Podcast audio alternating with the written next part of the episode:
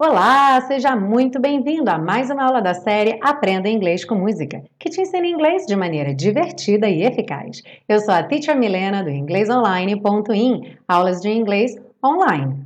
Essa semana, o curso intensivo básico já começou, nós estamos a todo vapor lá no curso intensivo básico. Se você tem interesse de participar de uma nova edição, é só cadastrar o seu e-mail lá no site que você vai receber um e-mail assim que as inscrições forem abertas novamente. E se você já fala inglês, talvez seja uma ótima opção para você participar dos grupos de conversação com a Teacher Milena. Os grupos de conversação não têm data para abrir e fechar turmas, as turmas ficam abertas o ano todo, então você pode se juntar a um grupo de conversação a qualquer momento. Eu vou deixar o link aí na descrição dessa aula para você poder clicar lá e ver maiores informações sobre os grupos de conversação.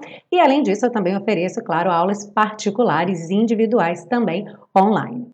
Bom, essa semana na série Aprenda Inglês com Música temos o Retorno do Rei. Mais uma então com Elvis Presley, gravada em 1972, Always on My Mind.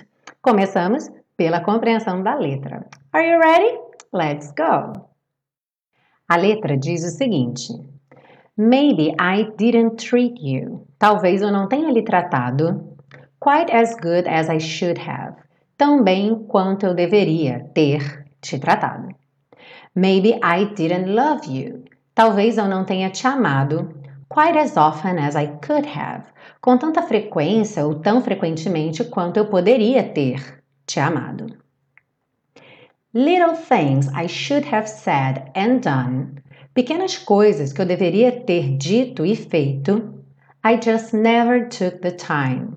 Eu simplesmente nunca me dei ao trabalho. You were always on my mind. Você esteve sempre na minha mente. You were always on my mind. Você esteve, sempre na minha mente, no meu pensamento.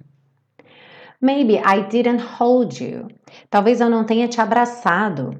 All those lonely, lonely times. Em todos aqueles solitários, solitários momentos, ou todas aquelas vezes solitárias. And I guess I never told you. E eu acho que nunca te disse. I'm so happy that you're mine. Sou tão feliz por você ser minha. If I made you feel second best, se eu te fiz se sentir em segundo lugar ou a segunda melhor, Girl, I'm so sorry I was blind. Garota, eu sinto muito, eu estava cego. You were always on my mind, you were always on my mind. Você esteve sempre na minha mente, você esteve sempre na minha mente. Tell me, diga-me ou me diga. Em inglês não há essa variação de posição, então vai ser sempre tell me. Tell me that your sweet love hasn't died. Diga-me que seu doce amor não morreu. Give me, dê-me ou me dê. Give me one more chance to keep you satisfied. Dê-me mais uma chance para deixá-la satisfeita.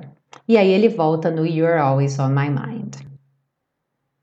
Se você gostou dessa aula, não esqueça de deixar o seu like no vídeo, compartilhe com seus amigos. Se você está ouvindo pelo podcast, avalie o podcast, dê cinco estrelas para o podcast para que mais pessoas possam descobrir a série Aprenda Inglês com Música. E não esqueça de baixar seu PDF, o link está aí na descrição da aula. A gente se vê na parte 2 com o estudo das estruturas do inglês. See you then! Bye bye!